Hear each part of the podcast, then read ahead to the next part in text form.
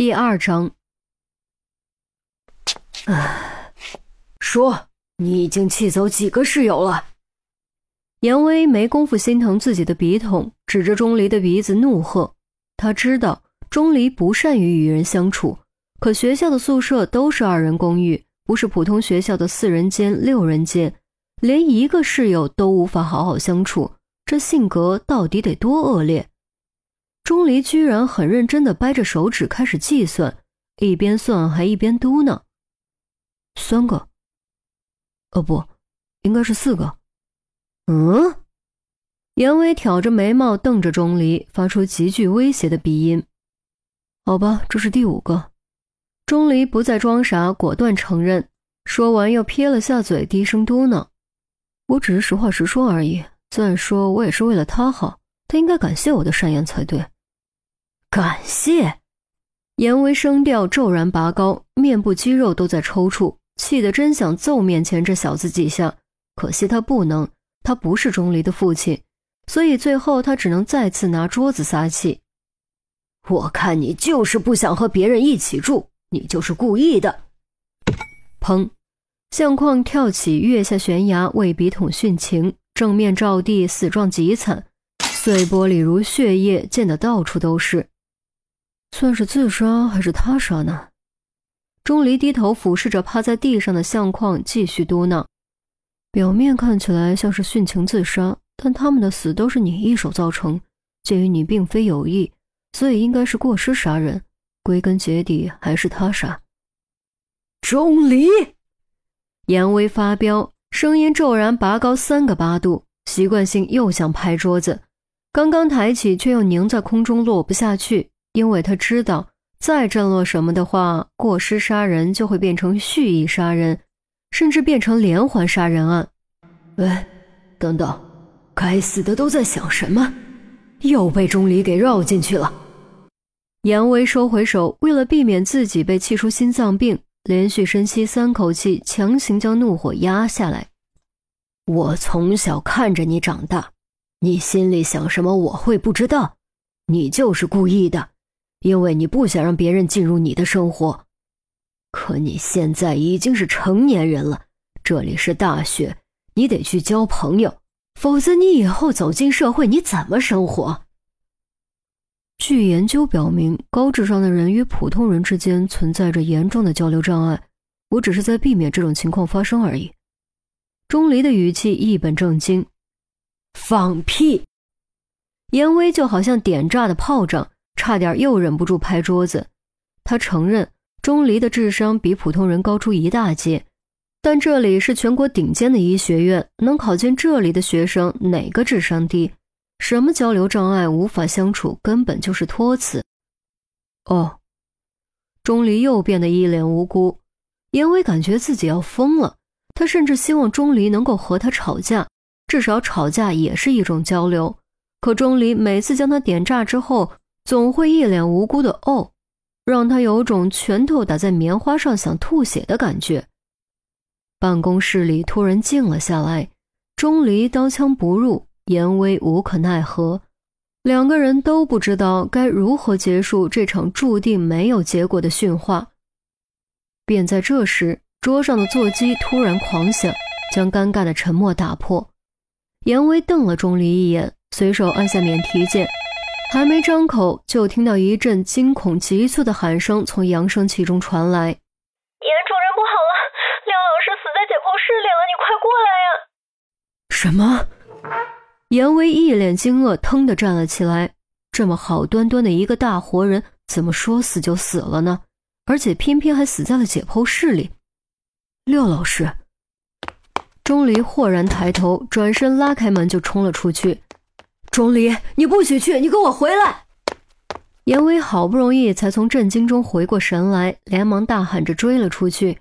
可惜空旷的走廊中哪儿还有钟离的身影？姓一是解剖楼，是全医学院最阴冷的地方，也是全医学院最恐怖的地方。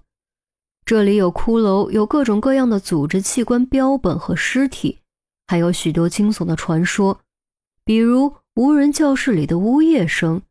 比如楼梯拐角阴影中的虚影，再比如空旷走廊中，身后突然响起的脚步声。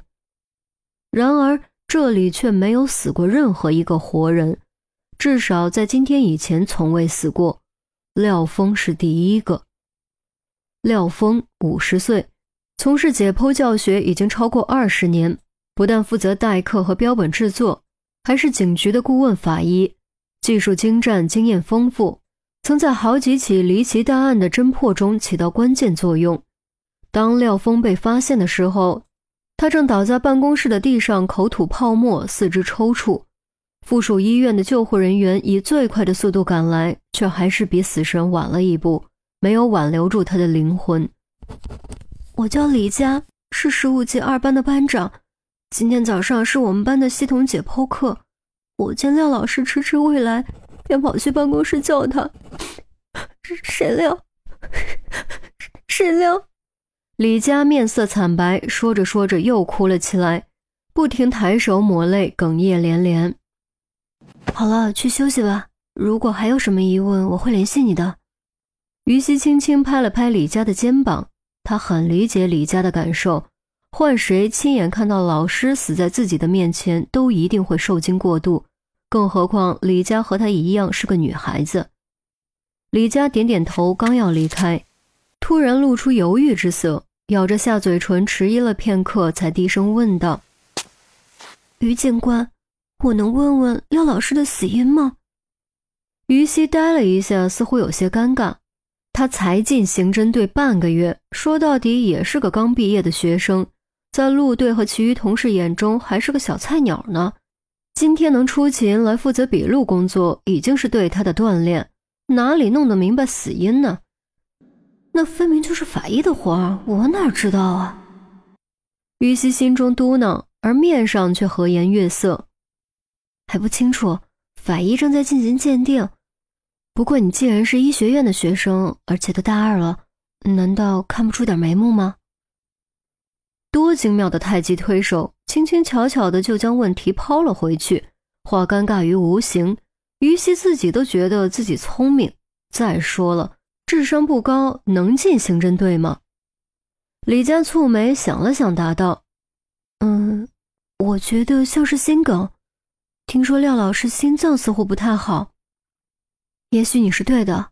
好了，快回去吧，这可不是什么好地方。”于西目送李佳离开。连忙将廖峰心脏不好这条信息记录下来。这时，陆明从死亡现场走了出来，满脸都是惋惜，点了支烟，望着窗外，叹息道：“哎，老廖啊，你怎么就这么就走了呢？”陆队，你不是戒烟了吗？于西连忙凑了过来。解剖楼里到处都弥漫着刺鼻的福尔马林味。反正都对身体有害，还不如闻烟味呢。就当为老朋友送行吧，愿他黄泉路上一路走好。哦，对了，笔录做的怎么样？陆明说完，又长长叹了口气。啊，嗯，该问的都问了，暂时没有发现可疑情况。死者的同事和学生都说他有心脏病，可能是疾病发作吧。于西一边翻笔录一边道：“说心里话，他感觉有些失望。进刑侦队半个月以来，一直风平浪静，好不容易遇到命案，结果居然和凶杀没有任何关系。当然，这些话他也就只能在心里想想，绝对不能说出口，否则肯定会被领导批评，顺带做思想工作的。”陆明经验何其老道，一眼就看出了于西的心思。拍了拍他的肩膀，语重心长道：“你的心情可以理解，毕竟我当年也是这么过来的。但是和谐稳定最重要。如果世上没了坏人，我们丢了工作也是值得的，明白吗？”于西悄悄吐了吐舌头，看吧，果然挨批评了。不过呢，世上没坏人那是不可能的，所以我们的工作就有了意义。放心吧，以后有的是你发光发热的时候。哎，站住！陆明正说着，突然一道黑影窜了出来，笔直就往死亡现场冲。他虽然人过中年，体力下降，但反应速度还是极快，本能施展擒拿术，一声轻喝就将黑影按倒在地，动作干净利落。